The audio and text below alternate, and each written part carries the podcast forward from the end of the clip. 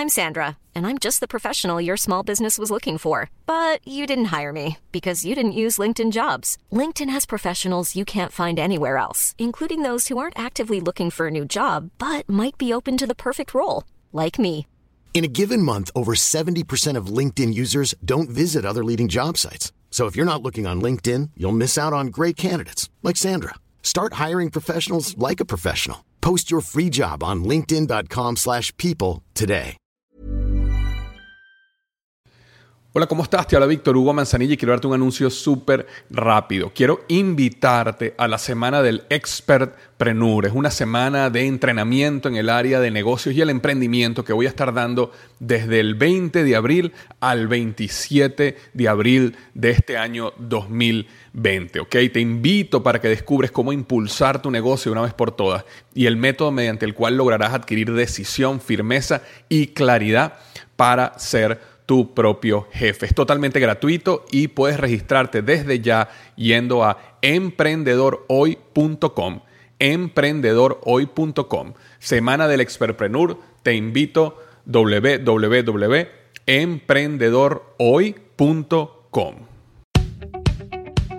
Hola, yo soy Víctor Hugo Manzanilla y bienvenido al programa Liderazgo Hoy, un podcast diseñado para ayudarnos a crecer como líderes. Un programa donde te convenceremos que tú eres capaz de cambiar tu vida, alcanzar el éxito y dejar una huella imborrable en la vida de tu familia, tus amigos y el mundo. Prepárate, porque los mejores días de tu vida están al frente de ti.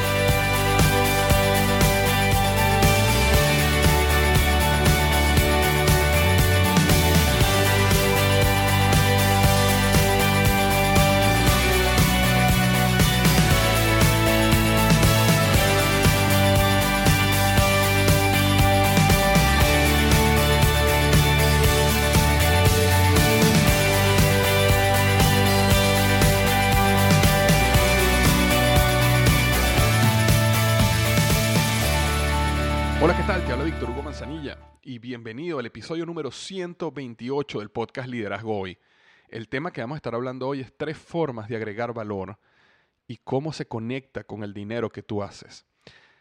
Repito, tres formas de agregar valor, bien sea en tu proyecto, en tu organización, en tu trabajo, en tu negocio, y cómo, dependiendo a la forma que tú más tiempo le inviertas, vas a recibir una recompensa económica diferente. ¿Cómo conectas eso con la recompensa económica que podrías recibir? Ahora, lo que voy a hablar hoy fue inspirado en un artículo que leí esta semana de Seth Godin. Seth Godin, si no sabes quién es, eh, en este momento Seth es uno de los gurús del mercadeo a nivel mundial. Pero para mí más que el mercadeo, Seth es uno de los mayores pensadores del comportamiento humano, de la psicología humana, del emprendimiento. Es una persona que realmente vale la pena leer y entender. Un hombre brillante. Y esta semana él había escrito un artículo, perdón, escribió un artículo que se llamaba Tres formas de agregar valor. Yo lo leí, me pareció interesantísimo.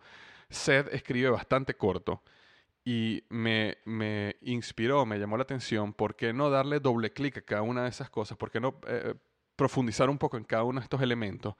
y adicionalmente conectarlo con, digamos, el beneficio económico que traería para cada uno de nosotros si nosotros logramos evolucionar en estas formas de agregar valor para poder entender qué hay para nosotros a medida que evolucionamos en este proceso.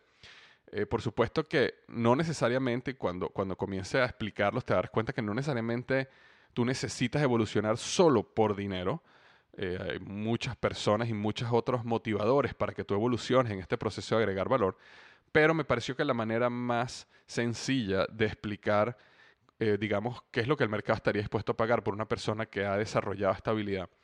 Entonces, de esa manera tú puedes motivarte a eh, empezar a invertir más tiempo y desarrollarte para ir evolucionando en estas formas de agregar valor. Entonces, me inspiré en ese artículo de Seth, sin embargo, lo profundicé y eso es lo que estoy eh, comunicándote hoy a través de este podcast y también a través de un artículo, del artículo en el blog, que lo puedes leer en liderazgoy.com barra diagonal 128.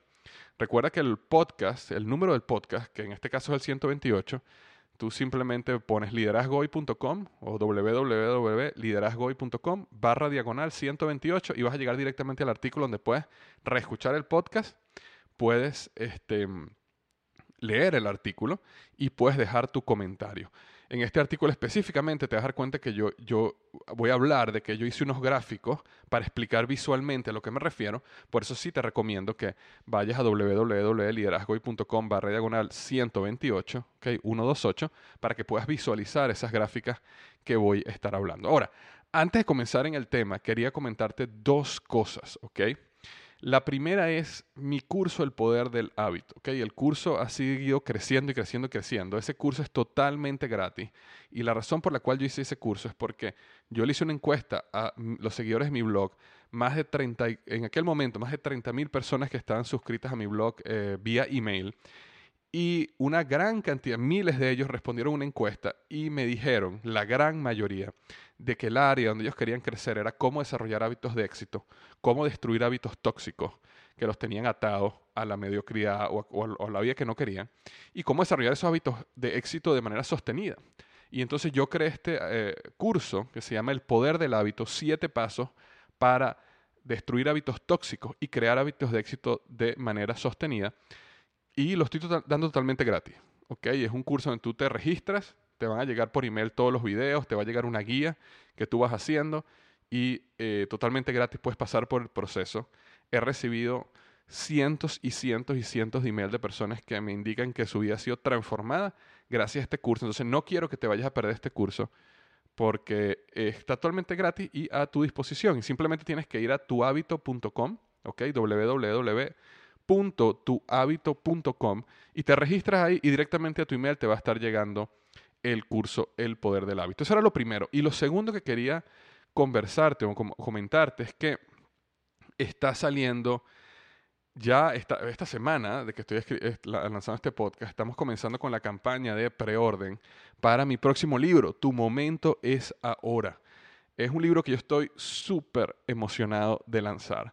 Y en este podcast no te voy a hablar mucho del libro porque quiero entrar en tema, pero quiero que estés pendiente, bien sea de tu email, si, no, si estás registrado en mi blog, y eh, del Facebook o, del Twitter, de Instagram, donde me estés siguiendo, porque esta semana vamos a estar lanzando la campaña de preorden. ¿Qué es la campaña de preorden? Que para las personas que preordenen el libro en, este, bien sea Amazon, Barnes Noble o iBooks, van a tener acceso a un contenido especial que yo voy a crear para el libro, que solo las personas que hayan preordenado el libro, preordenado el libro perdón, van a poder obtener. Entonces, como te digo, no quiero quitar mucho tiempo de este podcast, pero está pendiente. Eh, el, libro, mi primer libro, Despierta tu héroe interior, fue un éxito, este, llegó al número uno en ventas en Amazon. De hecho, no sé si eh, algunos, si te diste cuenta, pero la semana pasada yo estaba anunciando en mis redes sociales que eh, Despierta tu héroe interior llegó al número uno de ventas en Amazon de todos los libros en español. Es más, superó Harry Potter. Y no, no, no, por, lo menos por un día logró superar Harry Potter y llegó al número uno de todos los libros de Amazon en español. Entonces, ese libro fue un libro transformador, un libro que ha cambiado muchísimas vidas. Y es, por supuesto, un, libro que realmente fue, eh, significó bueno, lo máximo para mí escribirlo. Pero luego de unas situaciones que yo comento en la, en la introducción de mi segundo libro, Tu momento es ahora, yo eh, pasé por una situación personal muy fuerte que comento más a detalle ahí. Y eso me llevó a mí a desarrollar una pasión por descubrir la psicología humana, descubrir la psicología del éxito, entender los pensamientos limitantes de, uno y, y poder este, realmente aprender a controlar, a dominar los estados emocionales de uno para en consecuencia vivir una vida plena y feliz, lo que se llama el arte del éxito, ¿ok? Cuando en paralelo aplicas la ciencia del éxito. Y ese libro básicamente es un proceso donde yo voy llevando a las personas desde lo interno hacia lo externo y es, es, el resumen de, de, de, todo lo que yo he aprendido estos últimos dos años cuando yo lancé el curso La Academia de Héroes, Liderazgo Épico 2017 Épico, que han sido todos cursos que han este, bendecido a miles de personas. Lo, lo, mejor de cada uno yo lo coloqué en ese libro y, este, y creé este proceso de desarrollo humano desde lo interno hacia lo externo eh, y, lo, y lo lancé en ese libro. Por supuesto que hay muchas más cosas en los cursos Academia de Héroes, Liderazgo Épico y 2007 Épico, porque son cursos mucho más eh, de inmersión, donde diariamente recibes un video, pero el libro tiene el, el, lo más importante y ese libro no solo el editor, sino la editorial está súper, súper entusiasmado con el libro. Ellos mismos lo leyeron y cuando están en el proceso de edición eh, me, me, comentaron que habían sido realmente impactados positivamente por el libro. Entonces, tu momento es ahora es básicamente un libro desarrollado para las personas que tienen hambre, pero no solo que tienen hambre de éxito, sino para las personas que dijeron, ya yo estoy cansado de que a lo mejor el próximo año, que a lo mejor en cinco años, que a lo mejor en diez años, yo quiero, yo estoy decidido que ahora el éxito me va a suceder a mí ahora. Y yo a partir de hoy voy a empezar a trabajar en un plan que me permita ser exitoso desde ya porque ya yo me cansé de esperar, ya me cansé de ver el éxito en otras personas, ahora es mi momento. Y esa es la premisa del libro. Por eso el libro se llama Tu momento es ahora. Tres pasos para que el éxito te suceda a ti. Y cierro ya esta, esta cuña del libro, es que estés pendiente esta semana. Voy a estar lanzando la campaña de preorden del libro. Eh, te recomiendo que lo preordenes para que puedas recibir este contenido gratis y todos los detalles van a estar en mi blog próximamente, en mi lista de email, en mi Facebook, Twitter, Instagram y eh, bueno, esas son las redes sociales principales que yo manejo. Eh, bueno, comencemos con el tema de hoy. Tres formas de agregar valor y cómo conectarlo con el dinero. Tal, tal como comenté hace unos, unos minutos, todo esto viene inspirado en este artículo de Seth Godin. Y cuando yo empecé el artículo de Seth Godin, me pareció interesantísimo cómo él dividía estas tres maneras de agregar valor. Y estas tres maneras de agregar valor son las siguientes. La primera es tareas, la segunda son decisiones y la tercera es innovación. Es decir, tareas, decisiones o innovación. En otras palabras, haces, que sería tareas, escoges, que sería decisiones, o comienzas, que sería innovación. Ahora, vamos a discutir rápidamente una por una. La primera es tareas. Normalmente las, las tareas o las personas que invierten la mayor cantidad de su tiempo productivo en tareas son, eh, son tareas que fueron creadas para ti. Son de alguna manera, no necesariamente, no todas, pero la mayoría son tareas que son establecidas para ti. Vean sea que vienen de arriba, es decir, tienes un jefe, un superior, un mentor, bien sea que viene de los lados, cuando digo de los lados me refiero a necesidades de otros equipos, necesidades este, de, otras personas que trabajan contigo o personas que te piden cosas que, donde tú eres el experto y necesitas ayudarlo, o también pueden venir de lugares externos de la organización. Por ejemplo, solicitudes de clientes tuyos, solicitudes de un gobierno, eh, por ejemplo, cuando te llega una notificación de que tienes que eh, pagar la luz o pagar el agua o tienes que, por ejemplo, yo me llegó una solicitud esta semana de que tengo que ir a ser jurado de un juicio. Aquí en Estados Unidos se llama jury duty.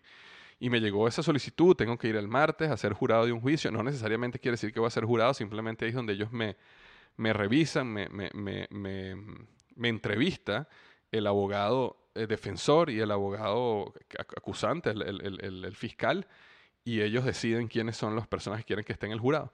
Entonces puede ser que al final no me elijan, pero bueno, eh, es, una tarea, ¿no? Llegó, me llegó a mí establecido por el gobierno, estoy obligado a ir a ser eh, jurado de un juicio. Y de esa misma manera a ti también te sucede, tienes que ir a pagar la, la, mm, este, las cuotas de un vehículo o llevar el vehículo a, algún sitio del gobierno donde le hacen inspección o donde pagas los impuestos, etcétera, etcétera, etcétera. Eso puede ser, eh, como está hablando, externas. Vienen de los gobiernos, vienen de las comunidades, vienen de tus clientes, pero son tareas, al final son tareas que tienes que ir haciendo. En este caso, cuando tú estás haciendo tareas, y ojo, todo el mundo tiene que hacer tareas. Cuando yo estoy hablando acerca de estas tres formas de agregar valor, me refiero a, dónde inviertes tú la mayor cantidad de tu tiempo productivo. Ahora, cuando tú estás eh, trabajando, invirtiendo tu tiempo en tareas, utilizas tus habilidades y tu esfuerzo por ejecutarlas y moverte a la siguiente tarea. Básicamente, el trabajo de una persona cuando está haciendo tareas es colocarle una lista de lo que llamamos un to-do list o una lista de tareas que está enfrente de ti y vas cruzando o chequeando las tareas a medida que las vas haciendo. ¿Ok? Necesito eh, enviar, la o enviar la presentación a la junta directiva, listo, check. Eh, deposité el cheque en el banco, listo, check. Eh, pagué la cuenta telefónica, listo, check llevé a mi hijo al, karate o al deporte o al fútbol, listo, check. Entonces al final es una lista de tareas donde tú vas haciendo y vas check, check, check. Este, eh, es un proceso. Donde agregas valor a tu vida y a tu organización, asegurando que las cosas pasan y se mueven hacia adelante por medio de la acción. Las personas que invierten mayormente su tiempo en tareas son personas que si, si ellos no hacen la tarea, automáticamente la organización, el negocio, el proyecto se frena. ¿ok? Empieza a haber consecuencias negativas. Si una persona necesita eh, estar pidiendo, por ejemplo, en una planta de producción de detergentes, por ejemplo, donde yo trabajé por muchos años en Procter Gamble eh, y, y, teníamos una persona que estaba constantemente revisando los inventarios de materia prima y esa persona está reordenando materia prima para la producción de detergente. Ok, esa persona está haciendo tarea, está revisando el inventario. Cuando el inventario llega a un límite mínimo, hace una orden, habla con el, proveedor, el proveedor envía la orden, la orden llega, vuelven a subir los inventarios. Si esa persona no hace la tarea, los inventarios llegan a niveles mínimos, se acaba la materia prima y después la planta no puede producir. Y como la planta no puede producir detergente, la planta tiene que pararse. Y como la planta no tiene que, tiene que pararse, la compañía empieza a tener problemas de lo que se llama out of stock allá afuera, el detergente no está a la venta, empezamos a perder venta. Es decir, la persona que no hizo su tarea generó una cadena de desastre para la organización. Entonces, ¿por qué decimos que esta es una manera de agregar valor? Porque cuando tú haces tareas, agregas valor. Porque cada tarea que tú haces asegura que las cosas se siguen moviendo hacia adelante. Entonces, no es malo este, ser una persona que eh, invierte tiempo en tareas. Es más, todos tenemos que hacerlos. Pero es importante entender de que si agregas un gran valor en el momento que tú haces que la organización se mueva hacia adelante, que el negocio se mueva hacia adelante, que el proyecto se mueva hacia adelante en base a las actividades que estás haciendo día a día. Pero lo importante acá es que lo que tú estás utilizando en este, vamos a llamarlo, en este eh, espectro de valor es tu habilidad y tu esfuerzo. Tu habilidad y tu esfuerzo. Ahora, si pasamos a la segunda forma de agregar valor, es lo que se llaman decisiones, es decir, escoges. El siguiente nivel para agregar valor son las decisiones. En este punto, no solo te sostienes de tus habilidades y de tu esfuerzo, sino también de tu criterio. Acuérdate que en el primer caso tenías habilidades y tenías esfuerzo. Ahora, adicionalmente, empieza tu criterio. Es decir, ahora tienes que pensar más. Ahora necesitas tener la capacidad de absorber la información, evaluar las alternativas y las consecuencias potenciales para luego utilizar tu criterio y tomar una decisión. Entonces, cuando tú, cuando tú pasas de tareas a decisiones, es cuando tú empiezas a, recolectar data, recolectar información y en base a esa información tú empiezas a tomar decisiones. Por ejemplo, yo estaba comentando el ejemplo de la persona que una planta de detergente está comprando materia prima a los proveedores. Cuando el proceso es exactamente como se planea, es decir, eh, tenemos un sistema automatizado que te indica cuando los inventarios de materia prima llegan a su punto, eh, vamos a llamarlo así, de, reorden, y él simplemente viene, viene, y coloca una orden y listo. Ahí esa persona no tuvo que pensar mucho, simplemente siguió el protocolo.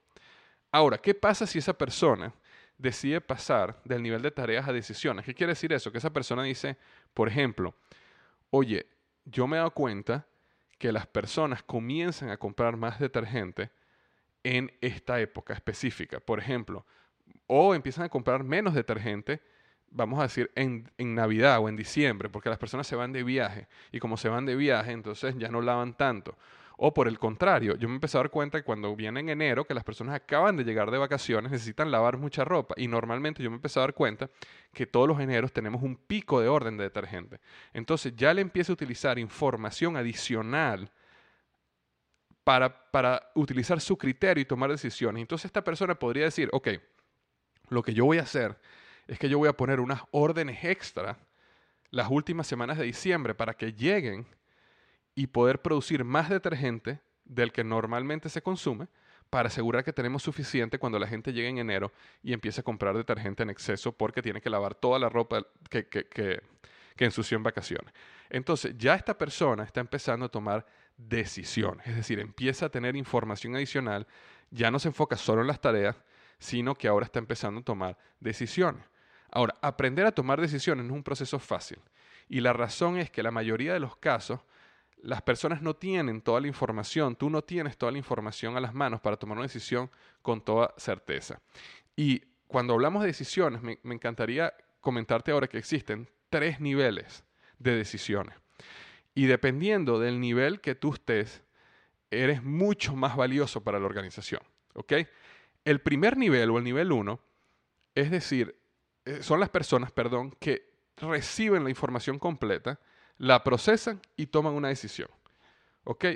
Nivel 1, tú recibes toda la información completa, la procesas y tomas una decisión. por poner un ejemplo, si yo estoy por lanzar un libro, por ejemplo, como estoy yo ahorita, el, 25 de julio sale mi libro, la semana que viene comienza el proceso de preorden. Yo tengo tres portadas que yo quiero utilizar, ¿ok? Tres portadas. Entonces no sé cuál, las tres me gustan, pero no sé cuál es la mejor.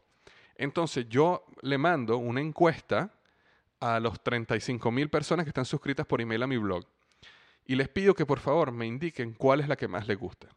Y entonces cuando me llega la respuesta, resulta que 87% de las personas votaron por la portada 1 y después un 7% votó por la portada 2 y la diferencia votó por la portada 3. Entonces, en ese caso, es lo que yo llamaría una decisión a nivel 1. A primer nivel está, está claro, la gran inmensa mayoría prefiere la portada 1. Yo envié la, la, encuesta, recibí información completa, procesé la información completa y tomé la decisión.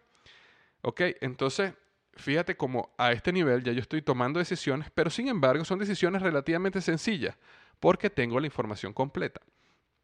Ahora, el segundo nivel es cuando recibes información incompleta, la procesas, utilizas tu criterio e intuición y tomas la decisión.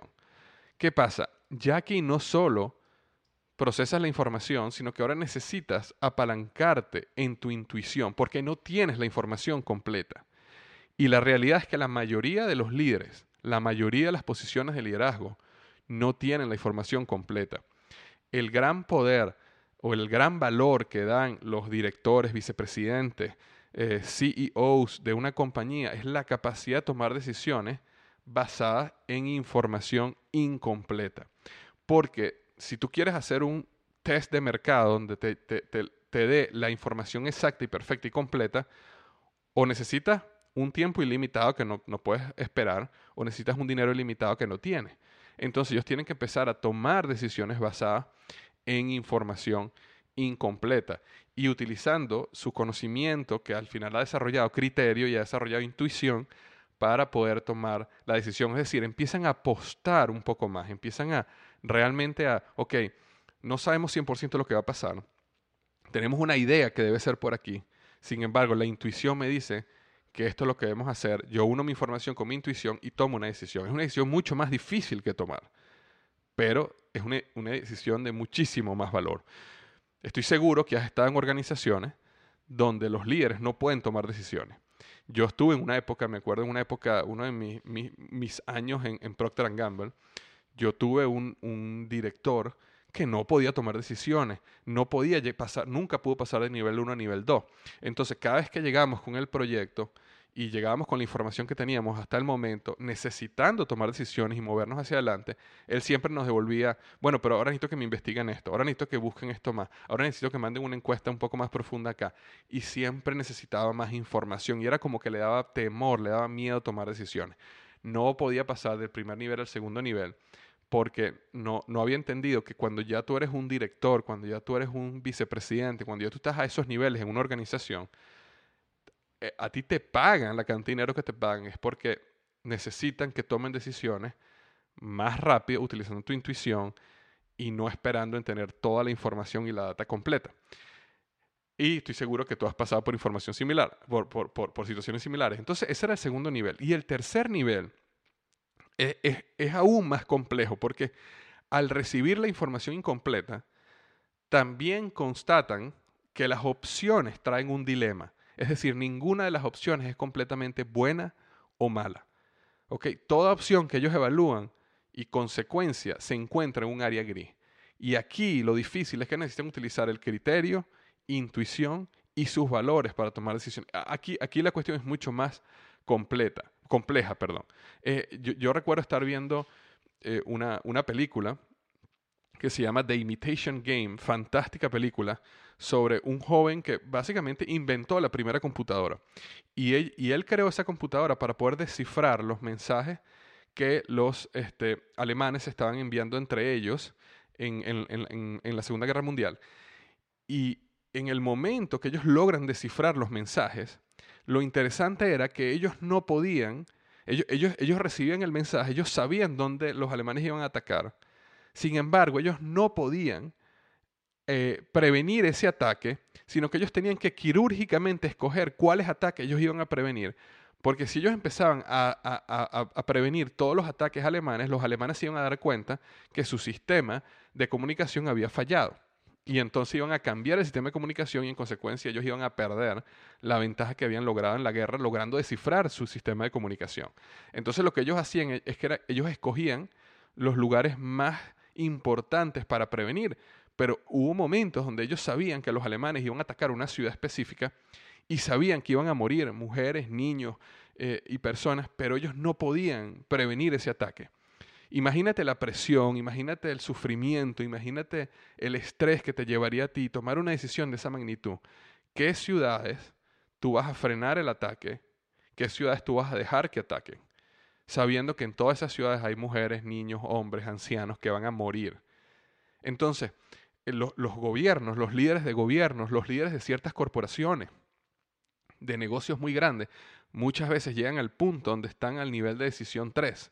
Es decir, cualquier decisión que vayan a tomar es positiva eh, eh, y negativa a la misma vez. Es decir, es positiva en un aspecto, pero profundamente negativa en otro aspecto. Y, esa, y esa presión y ese dilema que les causa es la parte más difícil de tomar la decisión. Porque ninguna es completamente buena, ninguna es completamente mala. Y, en algunos casos ambas traen consecuencias devastadoras. Pero sin embargo tienen que buscar qué es lo mejor dentro de lo malo. Entonces, como comentaba hace, hace unos segundos, hay tres niveles de decisión. El nivel uno es simplemente, eres capaz de analizar la data, tomar la decisión y moverte hacia adelante. El nivel 2 es recibes la data o la información incompleta y empiezas a utilizar también tu intuición. Y el nivel 3 es aún más complejo porque a pesar de que tienes la información incompleta, no puedes, eh, o perdón, todas las opciones que, tienen, que tienes son un dilema, son un área gris y tienes que utilizar tu, tu intuición, tus valores y la visión hacia un futuro mejor para tomar decisiones que, aunque a, que a lo mejor en el camino no sean tan positivas como muchas personas piensan. Entonces, ese es el nivel de decisiones. Nosotros agregamos valor a las organizaciones tomando decisiones. ¿Por qué? Porque si están haciendo tareas agregamos valor porque mantenemos a la organización moviéndose hacia adelante o el proyecto nuestro negocio, cuando tomamos decisiones, eh, básicamente el futuro de tu proyecto, el futuro de tu negocio, el futuro de tu vida, se basa en las decisiones que tú tomas. La persona que tú eres hoy e, es consecuencia de las decisiones que tú tomaste en, tu vida. ¿Okay? La, carrera que estudiaste, con quién te casaste o, con quién no te casaste, o este, en qué país vives, ¿Qué, qué, decidiste hacer ayer. Esas decisiones dirigen tu vida. Entonces, el futuro tuyo, de tu organización, de tu de tu negocio, depende de las decisiones. Y a medida que tú tomas decisiones, y mejor aún, tomas decisiones correctas, mejor aún y más valioso eres para la organización. Ahora, si vamos al tercer nivel de tomar decisiones, es, perdón, el tercer nivel de agregar valor en una organización es innovación. La innovación sucede cuando creas algo de la nada, cuando rompes el patrón, cuando lanzas o te lanzas a lo nuevo y das un salto. Fíjate que hasta el momento, tareas no es, ah, no es innovación, es simplemente tú cumples las tareas que tienes que hacer. Este, decisiones no es innovación. Tú estás recibiendo información, estás utilizando tu intuición estás tomando decisiones. Este siguiente nivel es innovación. Es cuando tú creas de una idea, de algo que es etéreo, que no existe, tú creas algo nuevo. De algo que se hacía de una manera, tú lo haces ahora diferente. Te, te, lanzas a un nuevo camino, te lanzas a una nueva aventura. Para ser un innovador necesitas mucho más que información e intuición que necesitas predecir el comportamiento de tus clientes en el futuro. Necesitas pensar fuera de la caja, necesitas tener la capacidad de preguntar por qué a las suposiciones más básicas. Uno de los grandes poderes o habilidades de los innovadores es, es hacerse, a preguntarse por qué de las cosas más básicas. Cuando la gente hace las cosas de una manera, ¿por qué las haces así? Ah, no, porque siempre la hemos hecho así. Bueno, vamos a preguntarnos por qué. Esa capacidad de preguntarse por qué es uno de los poderes más fuertes de los innovadores. Este, ahora, cuando hablamos de innovación, muchas veces nos imaginamos que la palabra innovación es algo gigantesco, como por ejemplo pensamos en Elon Musk que está creando cohetes que van al espacio y, túneles que, van a conectar ciudades en, minutos este, y carros donde todo se va a manejar por energía solar. Por supuesto que eso es innovación. O, pensamos en Steve Jobs o pensamos en, en, Microsoft. Por supuesto que eso es innovación. Pero la innovación es algo más sencillo que eso. Y por supuesto que la innovación te puede llevar a esos niveles, pero la innovación comienza con algo mucho más sencillo. Innovar significa responder la pregunta, ¿cómo puedo servir a mi cliente de una mejor forma cada día? Eso es lo que es innovar. ¿Cómo puedo servir a mi cliente de una mejor forma cada día? Cuando tú eres un innovador, eres una persona que tú tienes un negocio o en tu trabajo, donde estés, y tú dices, ok, yo tengo un cliente y ese cliente yo lo he venido sirviendo día a día. Déjame averiguar cómo puedo yo aún servirlo mejor. Y déjame crear los procesos, los productos, los servicios, lo que sea que tenga que crear para servirle mejor. Eso es lo que es innovación. Entonces, la innovación productiva se logra cuando tú conoces a tu cliente mejor que ellos mismos y logras entender sus necesidades, inclusive necesidades que ellos mismos no están conscientes que tienen. Y luego utilizas todo tu ingenio para desarrollar soluciones para esas necesidades. Eso es lo que es ser un innovador. Por eso está la famosa historia de que cuando si Ford le hubiera preguntado a la gente qué, qué querían ellos, le hubieran dicho queríamos caballos más rápidos. Nunca le hubieran dicho que querían un vehículo por supuesto, tu cliente no te va a decir lo que él no sabe que existe o puede existir. Pero un innovador es capaz de decir, ok, la, persona, no, no, estamos hablando que él necesita un caballo más rápido, él necesita transportarse más rápido. Lo que pasa es que ahora lo hacen solo en caballo. Pero ¿cómo yo logro que él se transporte más rápido? De otra manera, y ahí nace el vehículo. Entonces, cuando tú conoces a tu cliente y conoces sus necesidades, tú eres capaz de pensar, innovar, desarrollar soluciones para él. Y ese proceso es el proceso de ser un innovador. Eso es lo que es ser innovador. Entonces, cuando piensas en innovación, no solo pienses en esta innovación este, de, hacer un cohete a la luna, y piensa en tu negocio hoy. ¿Qué, ¿Qué, es lo que tu cliente hace? ¿Por qué tu cliente compra tu producto? ¿Y cómo tú puedes conocerlo a tal punto que tú desarrolles productos y servicios que, que satisfagan la necesidad que él tiene? Y eso es ser innovador. Ahora, ¿Cómo conectan estos tres niveles? ¿ok? Tareas, decisiones e innovación con el dinero.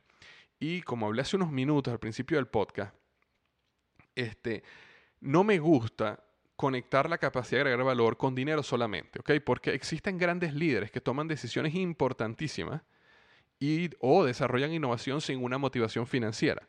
¿Ok? Por ejemplo, existen presidentes de países, de naciones, que, ellos ya son multimillonarios antes de ser presidentes.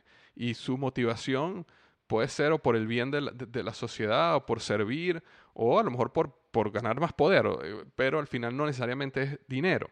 Existen grandes innovadores, de hecho, los más grandes innovadores que yo he tenido la oportunidad de conocer cara a cara y conversar con ellos me da cuenta que ellos no tienen realmente una conexión con el deseo financiero, ellos tienen una pasión por innovar, por descubrir, por inventar, sobre todo los, que llamamos los inventores. Su pasión realmente es por inventar, por crear algo nuevo, más que por el, dinero. Sin embargo, quería conectarlo con el dinero porque lo que me gustaría es, este, o mi intento es mostrar lo que el mercado estaría dispuesto a pagar a los individuos capaces de desarrollar esas habilidades. Eh, la cantidad de dinero que el mercado, una empresa o tus clientes está dispuesto a pagarte por agregar valor va a crecer exponencialmente a medida de que tú te muevas, a, medida que tú evoluciones de las tareas a la innovación. Y ahí es donde yo te invitaría que fueras al blog liderazgoy.com barra diagonal 128 128 para que veas el gráfico que yo creé donde muestra una curva exponencial del ingreso que tú puedes hacer. Cuando una persona está al nivel de tarea, cuando, cuando tú enfocas la mayoría de tu tiempo en hacer tareas, eso puede darte dinero, ¿okay? Eh, eh, bastante dinero, pero bastante dinero en lo que llamaríamos las ligas menores. ¿okay? Eh, una persona que es muy buena constantemente haciendo tareas y es eficiente y es, y es organizada y hace todo bien, va a ganar buen dinero, pero nuevamente al nivel de ligas menores. Para tú pasar a las ligas mayores, necesitas desarrollar tu poder de tomar decisiones. Ahí es cuando realmente empiezas a ganar buen dinero. La mayoría de los supervisores y gerentes están en lo que llamaríamos el nivel 1. Los directores y vicepresidentes corporativos estarían en el nivel 2. Y muchos CEOs y presidentes y líderes de gobierno están en el nivel 3.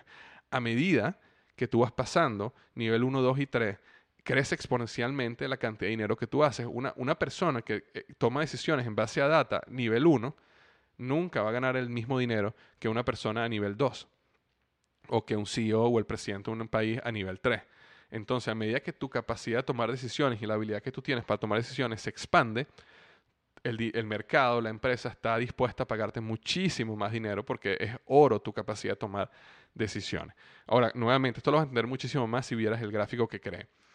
Ahora, las personas que han traído cambio al mundo, ¿okay? las instituciones que realmente han hecho una diferencia y las evoluciones culturales que han sido de impacto positivo siempre han sido lideradas por innovadores.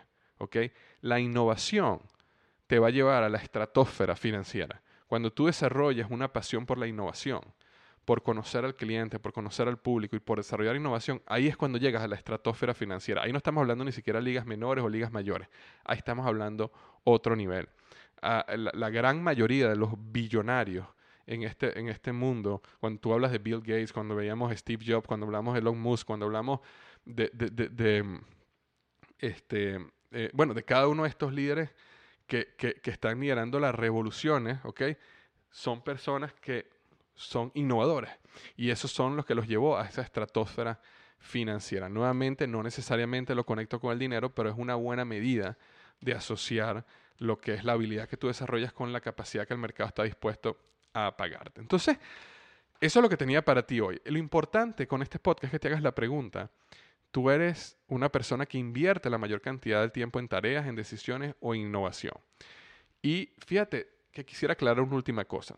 Todos, no importa si somos mayormente innovadores o, tomamos decisiones o en las tareas, tenemos que hacer las tres, ¿ok? Una persona que es innovadora también tiene que hacer tareas. Lo que pasa es que la diferencia está en la cantidad de tiempo productivo, la cantidad de energía mental que le dedicas a cada una de estas cosas.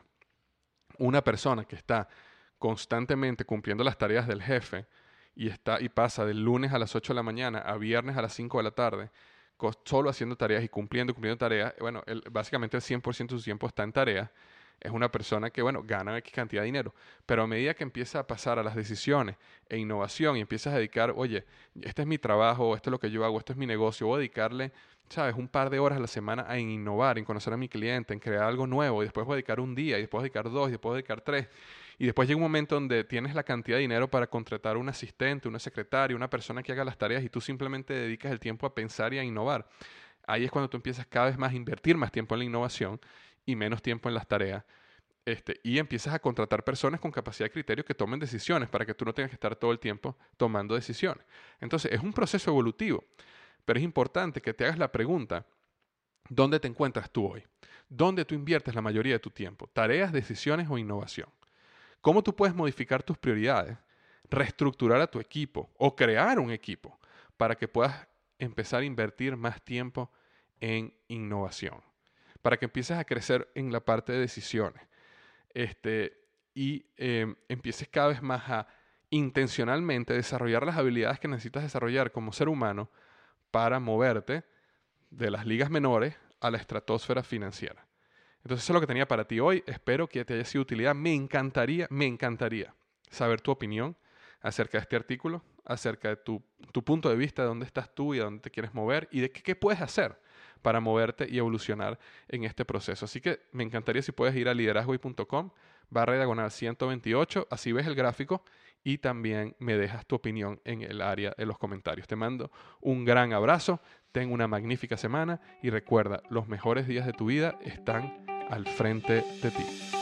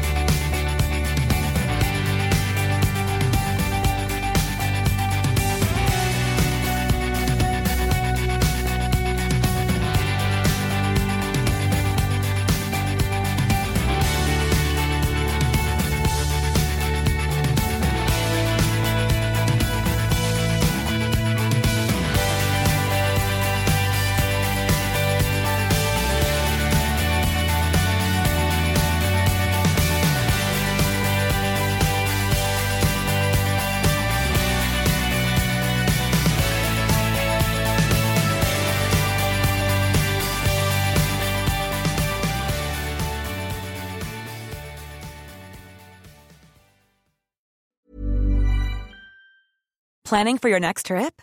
Elevate your travel style with Quince. Quince has all the jet setting essentials you'll want for your next getaway, like European linen, premium luggage options, buttery soft Italian leather bags, and so much more. And is all priced at 50 to 80% less than similar brands. Plus, Quince only works with factories that use safe and ethical manufacturing practices. Pack your bags with high-quality essentials you'll be wearing for vacations to come with Quince. Go to quince.com slash pack for free shipping and 365-day returns.